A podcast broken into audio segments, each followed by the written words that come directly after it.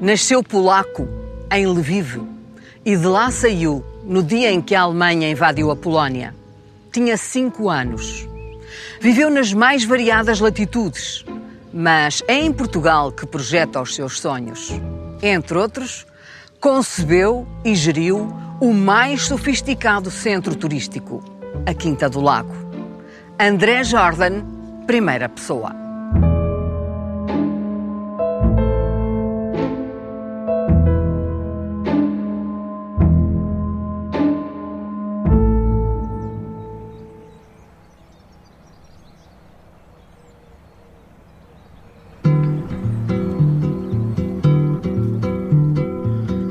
Estava à toa na vida, o meu amor me chamou pra ver a banda passar, cantando coisas de amor. A minha gente sofrida despediu-se da dor pra ver a banda passar, cantando coisas de amor. O, homem o que é que o conquistou aqui em Portugal?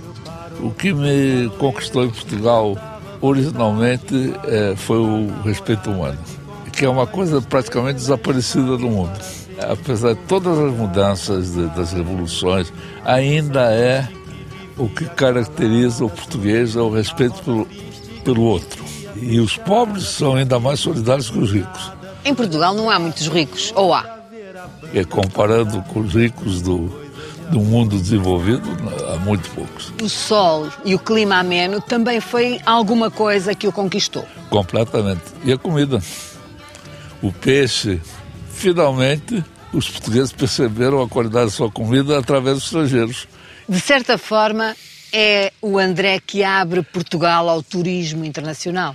Fiz as coisas à portuguesa, quer dizer, eh, elegantes, discretas, etc., que é o que o nosso tipo de cliente quer os campos de golfe. Não há muitos sítios no mundo onde se possam construir campos de golfe que possam ser utilizados o ano inteiro. Exatamente. E, e, e nesse sentido comercial, não temos sabido explorar isso. Eu, de certa maneira, introduzi o negócio do golfe.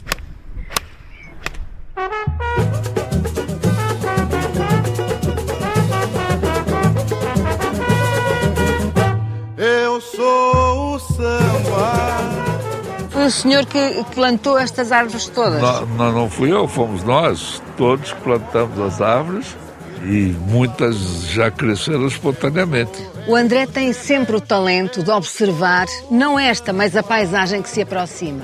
Sim. E isso é produto não só de talento, mas também de análise. E a informação bem digerida ajuda a projetar o futuro o futuro que se apresenta agora aqui na Europa é brilhante? Nós já dependemos dos outros. A Alemanha e todos os países têm um certo grau de indústria e de, de conhecimento, muito conhecimento e tal.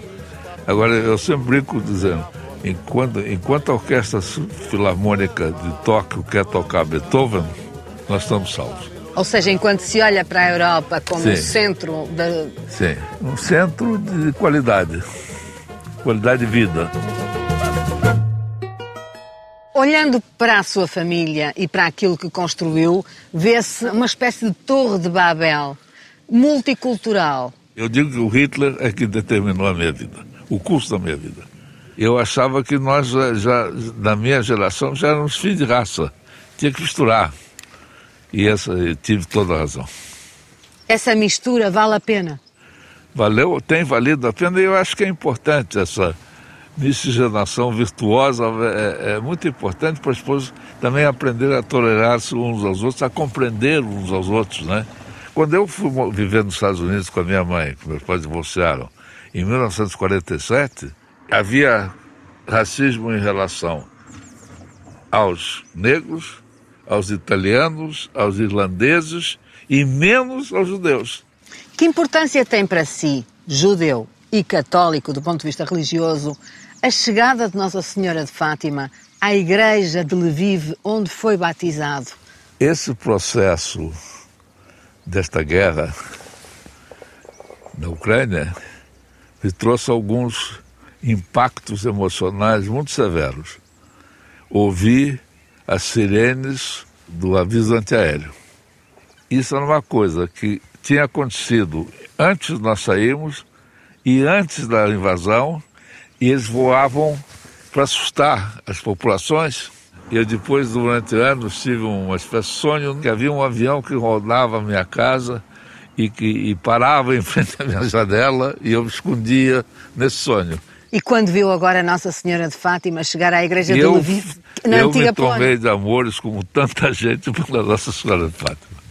E senti dela uma, uma humanidade, uma, uma pessoa perto de mim, perto das pessoas. É, é essa a razão do, do, do sucesso dela, na minha opinião. E, e aquilo também foi o segundo impacto que eu tive direto dessa situação em relação à minha vida. Quer dizer, eu, de repente, senti que tinha fechado um círculo. Né? Toda essa coisa, esse périplo todo por, por eh, lugares, religiões, ficou simbolizado da Fátima e aonde começou, de certa maneira, o meu percurso. Não diz Nossa Senhora de Fátima, diz a Fátima. Ela é tão viva assim para É, si. ela é minha amiga. Eu converso com ela, eu tenho uma imagem dela no meu quarto e converso com ela. Para já eu sou completamente parcial às mulheres. né? E, e- e me dou bem com ela, eu me sinto feliz em conversar com ela. Georgia, Georgia, the whole day through.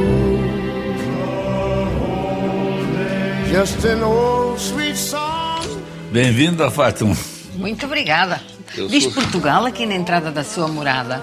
Sim, é, o- é o- um cartaz muito elegante né, do Turismo de Portugal e eu- isso foi me dado no Natal por um dos meus filhos. É uma, também uma afirmação de identidade. Sim, sim, sim. E aqui estão as suas condecorações. Desde Sim. logo uma do Reino Britânico, dada Sim. pela Rainha de Inglaterra. Sim, pelo trabalho que eu fiz no Duke of Edinburgh Award durante 30 anos. Nunca procurei reconhecimento. Fiz muita coisa que eu fiz para além das condecorações, para além, que ninguém sabe. É, é agradável o reconhecimento. Eu não finjo que não ligo, gosto muito. Keeps Georgia on my mind.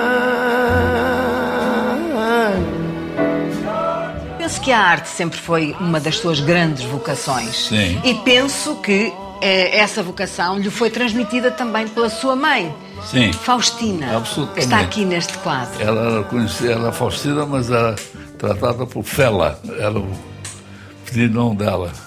Teve uma má influência sobre mim, porque ela me fez gostar tanto das mulheres que eu tratei elas todas bem demais. Foi a pessoa mais importante da minha vida.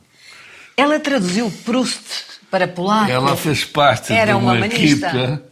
Da Universidade de Varsóvia que traduziram, foram os primeiros tradutores do, do Proust para polaco. O que é que lhe trouxe esta mulher ruiva à sua vida?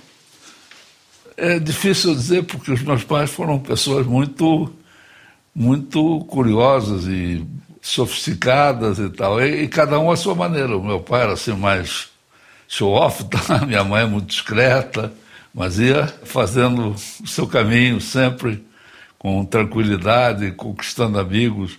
Mais tarde, já ela velha e, e doente, coitada, e morta, é que eu percebi é, a importância dela e a grandeza dela. Ela tinha um grupo de intelectuais polacos e eslavos com quem se reunia em Paris. em- Nova York também.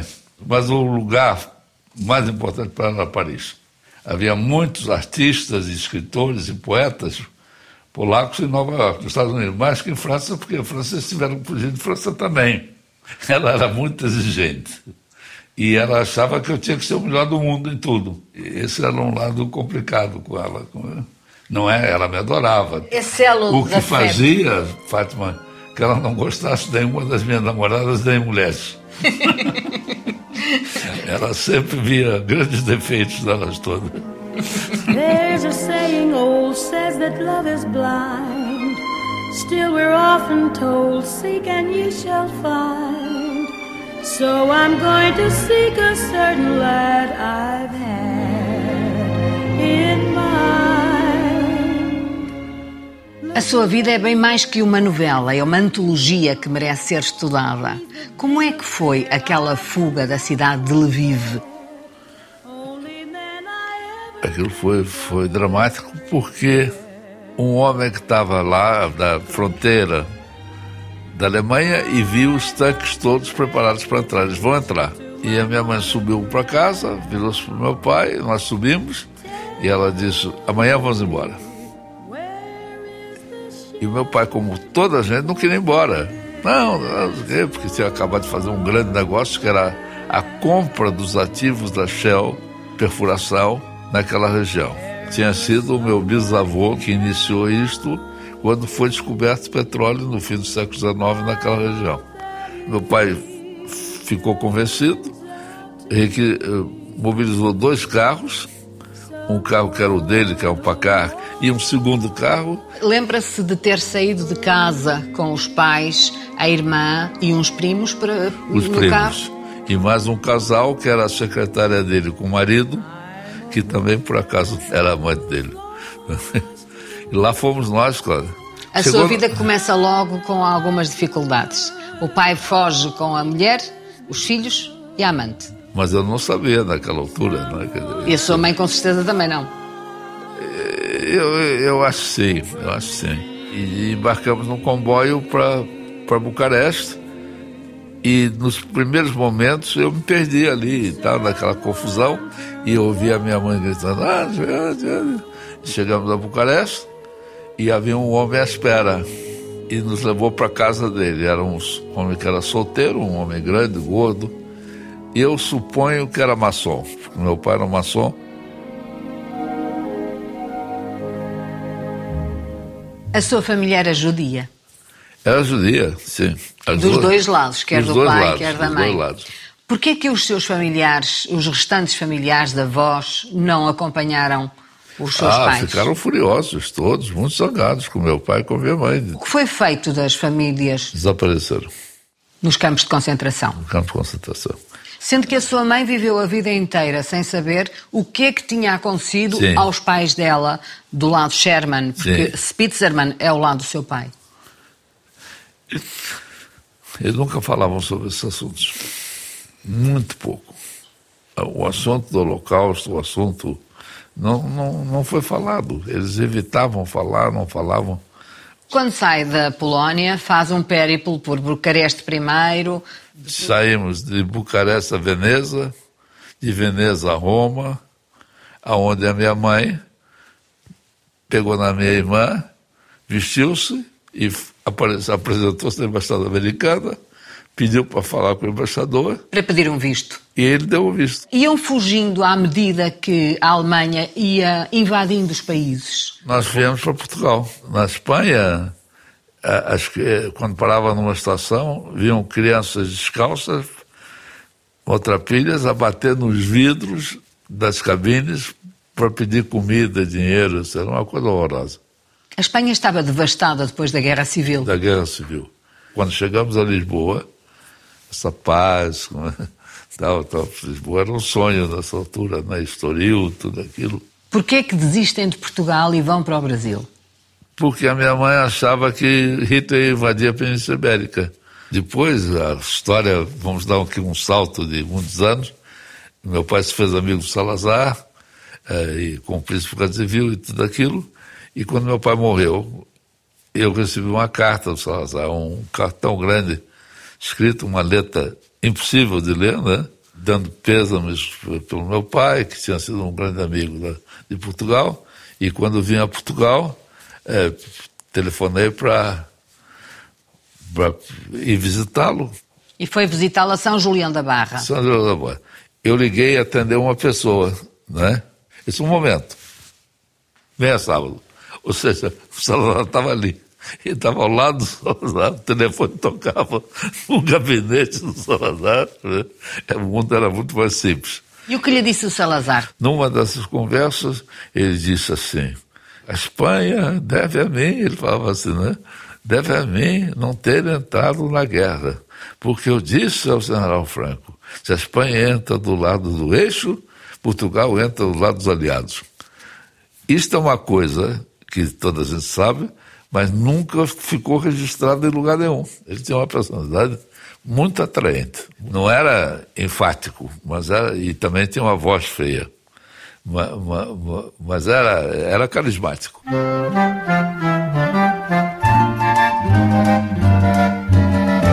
Você bem sabe, eu sou rapaz de bem. O Brasil também estava a despontar, mas não havia. Ainda não, ainda não. Era um gigante adormecido. O Brasil só acordou mesmo com a eleição de Juscelino Kubitschek para presidente. E o seu pai vai se dedicar à promoção imobiliária, ao desenvolvimento imobiliário do Brasil. Compraram o terreno na avenida da Rua Barata Ribeiro, que é aquela terceira rua de Copacabana, venderam os apartamentos todos em semanas. Construíram um prédio, dividiram o dinheiro e saíram todos. Só ficou um, dois, dois ficaram tinham tanto dinheiro de repente que eles não depositavam na conta. Primeiro alugaram o cofre do banco para depois ir tirando aos poucos. Tinham medo que o banco achasse que era um dinheiro ilícito. Hum, Tinha estudado numa escola católica no Rio de Janeiro. Sim. E essa influência católica acompanhou toda a vida. Eu era um muito rebelde do, na, na, na aula. E a professora me mandava, expulsava. E quando eu estava no banco, vinha um padre. Padre Agostinho. E sentava ali ao meu lado e conversava comigo. Mas um dia, ele disse: por que, que eu tenho esses princípios? Eu ficava pensando, me veio o Padre Agostinho. Eu até lembrei o nome tudo. Né? Gostava de ter sido escritor. Eu tinha esse sonho de ser jornalista. E eu, eu entrei nesse jornal, que era Carioca, que era um jornal muito influente. O Diário Carioca. Não era um jornal de grande circulação, mas um jornal muito, muito influente. E o, o secretário de redação chamava Luiz Paulistano. E era uma figura de, de filme, lacônico, com bigodes, fumando, falava pouquíssimo, e me dava tarefa, né? vai a tal lugar, voltava para a redação e sentava na máquina, aquela máquina, blá, blá, blá, blá, blá, blá entregava a matéria. Ô, Paulistano, então eu. Não publica? Não publicar. Por quê? Eles, porque nós aqui fazemos jornalismo, o senhor está fazendo literatura. Há uma certa altura em que o seu pai volta a Lisboa para tentar fazer negócios. Sim. Ele tinha conhecido aqui figuras elementares do regime, como Augusto Castro. Ele fez um bairro aqui na linha. O meu pai contratou o João Caetano, que era filho, filho do Marcelo Caetano. É. é. mas o Marcelo não estava no poder nessa altura. Né? E eles fizeram no Alvor, o, o, que são aquelas torres que é no Alvor. E o hotel, o hotel veio depois. Depois eles não sabiam como comercializar as torres. A elite portuguesa daquela altura, quando eu vim para cá, era chique dizer assim, não conheço o Algarve não estava na moda. E, o seu pai e... esteve sempre na alta roda dos negócios internacionais, Sim. mas ao mesmo tempo nunca foi uma pessoa que tivesse muita liquidez. Ele não geria, Fátima, ele não geria e gastava. Ele sempre gastava em grande. Ele foi de pioneiros do petróleo, o dinheiro jogava, né? O que é que encontrou nesse mundo de negócios onde esteve na gestão de tantas empresas, desde Buenos Aires, Venezuela, sim. Pensilvânia, nos Estados Unidos, sim, Bahamas? Que, que problemas é que encontrou? Eu não tive problemas de gestão nesses empregos. Tive problemas de que eu tinha a mentalidade como se aquilo fosse meu. E não me encaixava na política de gestão, que todos estavam sempre a disputar os lugares e 50% do tempo nas grandes empresas é gasto nisso, é gasto em intriga, em política, em competição, etc. Casa com uma princesa. Sim. Do Liechtenstein. Sim. Foi organizado no Rio de Janeiro um baile das debutantes que havia, mas um mais especial por causa da inauguração de Brasília e convidaram várias meninas da aristocracia europeia para ver esse baile e para ir a Brasília. E entrei na sala e não sabia quem era quem. Vi a Mônica dizer, eu vou casar com essa menina, não sei quem é, mas eu vou casar com ela assim mesmo. Parece e casou? Casei. Já não está casado com ela, mas ela vive em Portugal. Ela vive e está em na Portugal. Quinta do Lago. Amigos para sempre. Amigo para sempre. Essa é uma das máximas da sua vida, ficar amigo para sempre, mesmo às vezes até com aqueles que lhe fizeram mal. Não, não vou dizer isso. Não vou dizer que fiquei é, amigo dos que me fizeram mal. Não, isso não é verdade. Alguma vez se vingou? Tendo a oportunidade, sim. Porquê? Está em mim. Está em mim. Mas as pessoas me fazem mal é porque não prestam. Eu não faço mal a ninguém. Mas quando me fazem mal, se eu puder, tenho que pagar. A sua vida, numa determinada altura, é pelos quatro cantos do mundo. A sua mãe viveu em Nova Iorque, em Paris, seu pai estava no Brasil, vinha muito à Europa. com uma libanesa, viúva, uma mulher muito bonita. O que é que aconteceu para voltar a Portugal? Que quando você sai do seu caminho natural, é como você perder a saída de uma autoestrada. Vai dar uma volta de horas para até encontrar uma saída e depois se perde na chegada e tal. Foi o que me aconteceu na minha vida. Nessa transição em que o seu pai morre Sim. e se divorcia da Mónica.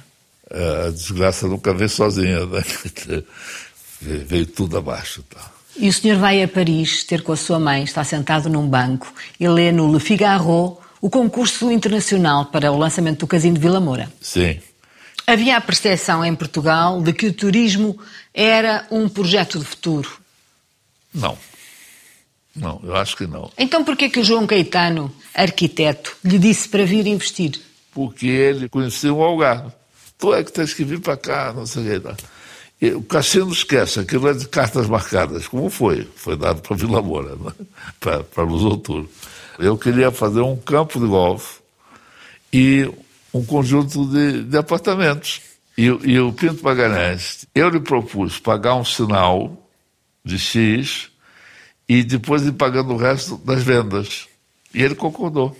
E o senhor vai num jeep daquela empresa Aquazur Sim. descobrir a tal Quinta dos Descabeçados, Sim, que ficava a algures para os lados da Almancil. A estrada acabava vindo de Almancil. Havia à direita a, a entrada de Vale Lobo, à esquerda não havia nada. Escreveu no seu livro da biografia que subimos mais uma ladeira a custo até que de repente uma paisagem deslumbrante se abre à minha frente. Era seguramente o lugar mais maravilhoso onde tinha estado. Isto veio a ser a Quinta do Lago. Exatamente.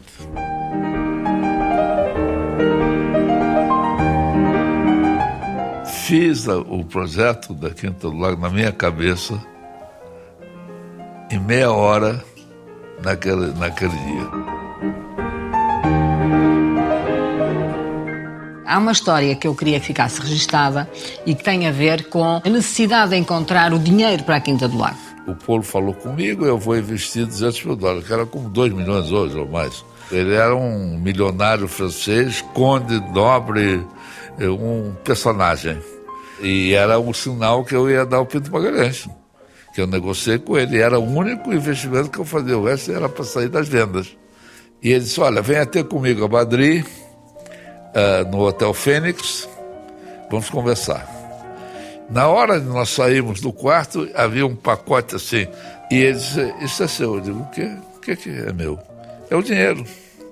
E fui para o aeroporto. Eu entreguei a mala, porque eu não podia levar a mala na mão, porque eu ia ser apanhado pela, pela inspeção, né?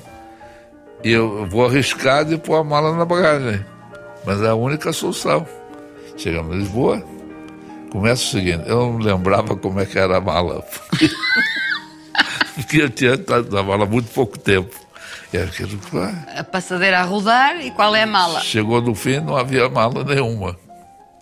Eu, em momentos graves, Fátima, eu fico muito calmo. Não sei porque é uma coisa que Deus me deu. Eu entro numa espécie de zen, sabe? né? E algumas malas Tinha ficado para trás. ficam para trás e vinham no voo seguinte. Só que aquela mala não era uma mala qualquer. Pois é. Fomos para o aeroporto. E aquilo rodava, rodava, rodava e ficou a minha mala. Só ficou uma mala.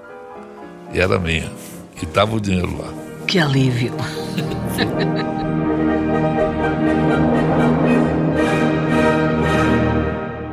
A primeira coisa que eu fiz foi o restaurante. A Casa Velha. É, a Casa Velha, porque eu criei um restaurante simples, rústico, requintado, rústico, fino, com Pedro Leitão. Pediu autorização ao, ao Instituto de Turismo para que fosse um restaurante de primeira classe. Qual foi a resposta? Eu ia andando com ele, um homem grande, gordo. E no fim chegou e disse, olha, Sr. Jorge, eu não, infelizmente não posso classificar como um restaurante de luxo. E por quê? Não tem cortinas dentro, nem alcatifas. Era o modelo de mentalidade do, do, e, e do luxo do Portugal dos anos 60, alcatifas é, e cortinados. É. Ficou sendo uma coisa famosa dentro da empresa essa história, né? E o restaurante foi um sucesso incrível. E eu descobri, para sair desse ângulo, que eu era um bom gestor. O Algarve é para Portugal um produto de exportação muito importante.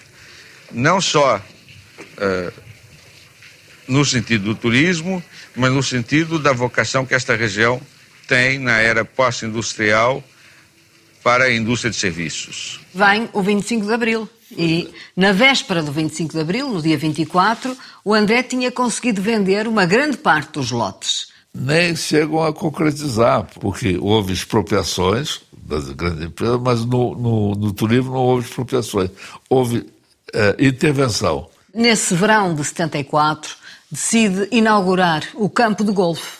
Quem convidou para presidir ao torneio? Foi o Otelo. E ele aceitou. Ele aceitou, ele tinha interesse no golfe. Gostei muito dele, porque ele era muito simpático. Olha, eu fiquei mal com todos. Fiquei mal com a esquerda por ter levado o Otelo. E fiquei mal com a direita de receber o Otelo. As coisas precipitaram-se e vai para o Brasil e inicia um novo ciclo que desta vez talvez tenha sido o mais negro da sua vida. Os aviões naquela altura levantavam e quebravam logo para a direita por cima da Quinta do Lago. E eu tinha ganho um cão. Tostão. Tostão. E quando eu passei por cima da Quinta do Lago, comecei a chorar, não pela Quinta do Lago, mas pelo cão. Eu fiquei desorientado e não percebi que fiquei. Eu vou reconstruir a minha vida. Só fiz as dele. Só fiz, tomei. É aquela coisa que você chega no, no, no, no cruzamento, tem que virar para a direita, vira para a esquerda. Como é que viveu esses seis anos afastado de Portugal? Muito mal. Muito mal. Países como o Brasil, como os Estados Unidos, não é país para estar teso. Vendeu os móveis que trouxe de Portugal. Eu tinha comprado uma série de móveis indo portugueses e uh, fui arranjando dinheiro assim, fazer isso, fazer aquilo, já nem sei. Não há mal que sempre dure. E sim, sim. há um dia que recebe um telefonema de Lisboa a dizer que é melhor vir assumir. Uh, não, não foi, foi pior que isso, Fátima, porque os dois dos meus sócios portugueses se apoderaram da empresa. Então, eles achavam que eu nunca mais aparecia, né? Mas como é que o senhor veio? Se o senhor estava a vender móveis, não tinha dinheiro para, para se um sustentar? Um amigo meu me emprestou 2 mil dólares no Rio. Eu deixei mil com a Ana e trouxe mil. Vim para casa com mil dólares. E o Jorge Gonçalves, que sempre acreditou em mim. Foi conseguindo uh, é, ele financiou litigar, litigar. um acordo com os meus sócios que eu, eu recuperei as minhas ações e comprei as deles. E ficou aí sim o proprietário sim. do espaço da Quinta do Lago. Sozinho. Não, aí começou a correr tudo bem.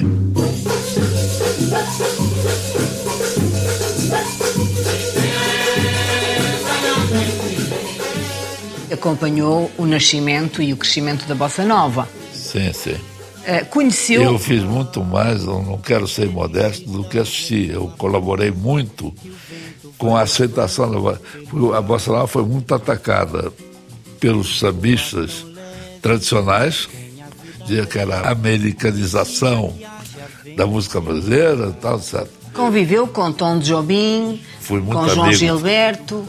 O João Gilberto, eu praticamente foi quem apoiou a carreira dele. Né? Fomos amigos fraternais. Como é que foi aquela vinda de João Gilberto à Casa Velha? É, isso foi muito bom. Nós montamos esse, esse concerto, eu moquei já para 10 da noite, que é para dar tempo ele, chamou o telefone. E eu digo, que é, João? Andrezinho, Que bom ouvir sua voz. Saudades que eu tenho. Andrezinho, eu não posso cantar hoje. Então eu disse, João. E bati o telefone. Com isso. Ele veio. E deu um concerto fantástico. E ele disse assim, André, você é um imperador romano. Felicidade é como a gota de orvalho numa pétala de flor. Por que é que diz que Margot Fontaine era superior? Porque ela estava acima do bem e do mal, ela perdoava tudo. O caso dela com o marido é a maior prova disso. Organizou algumas atuações dela em Buenos Aires. Desde o princípio ficamos muito amigos. Eu era presidente dos amigos do Museu de Arte Moderna de, Buenos Aires, que era um museu municipal. Eu tinha tido a, a primeira galeria de arte do Rio, que foi a Petite Galerie. Fui do, também dos fundadores, muito novo, do Museu de Arte Moderna do Rio. E me convidaram para ser presidente da associação. Eu então disse, eu vou, eu vou empresar. Eu vou empresar e vou fazer isso em benefício do museu. Foi a maior audiência da história da televisão argentina, incluindo o Campeonato do Mundo de Futebol. Em que língua é que pensa quando está sozinho nas suas ah, meditações? Depende. depende do assunto. Né? Tanto penso em inglês como em português. Mais em português hoje em dia. Eu sou eu, que vive a vida portuguesa e, e, e vive os problemas de Portugal porque eu sempre funcionei em relação à comunidade, eu nunca funcionei em relação à nacionalidade, né? eu vivo em relação à comunidade onde eu estou. Mas a verdade é que voltou à Polónia. Encontrou Lech Walesa na Quinta do Lago, justamente. Sim, sim. E ele perguntou o que, é que eu fazia, né? E eu disse, ah, eu fiz esse empreendimento, apontei assim, estava no Gigi, né? Apontei para Ah, então você ganhou muito dinheiro.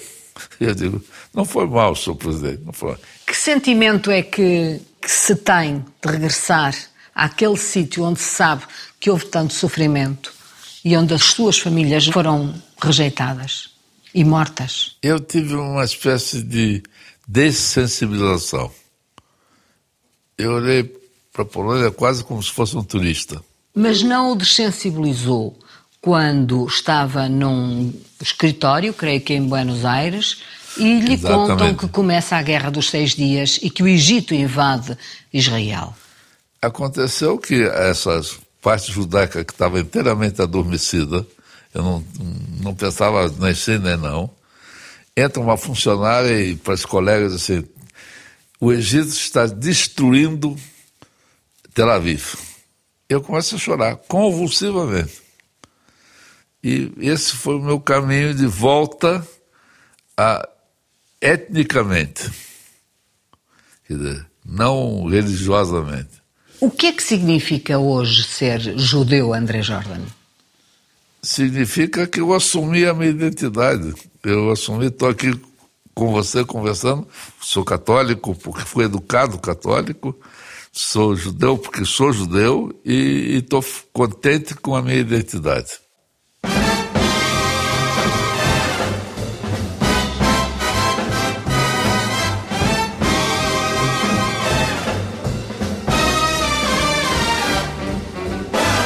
Há uma coisa que é fascinante em si, é que conta tanto os sucessos como os insucessos. Sim, isso deve um senso de honestidade. Eu tenho horror dessas biografias de relações públicas que tudo é perfeito, o sujeito é o maior do mundo, tem a melhor família. Conversa essa. As mulheres foram as grandes companheiras da sua vida. Realmente, a esperança da humanidade está nas mulheres. Eu digo assim: homens só até seis da tarde.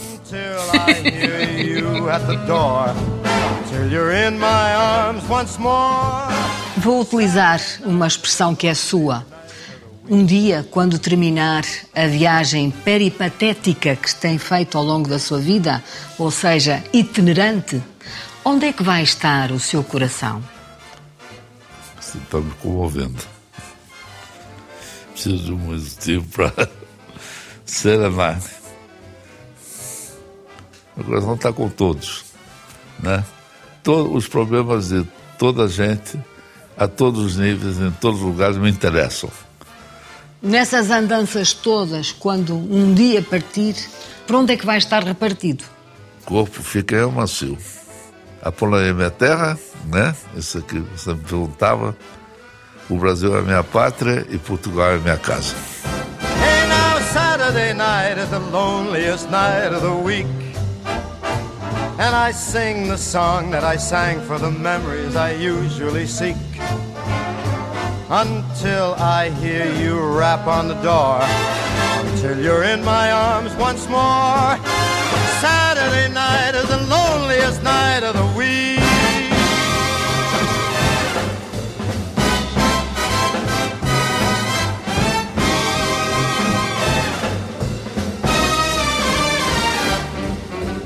Saturday night is the loneliest night in the week. Cause that's the night that my sweetie and I used to dance cheek to cheek.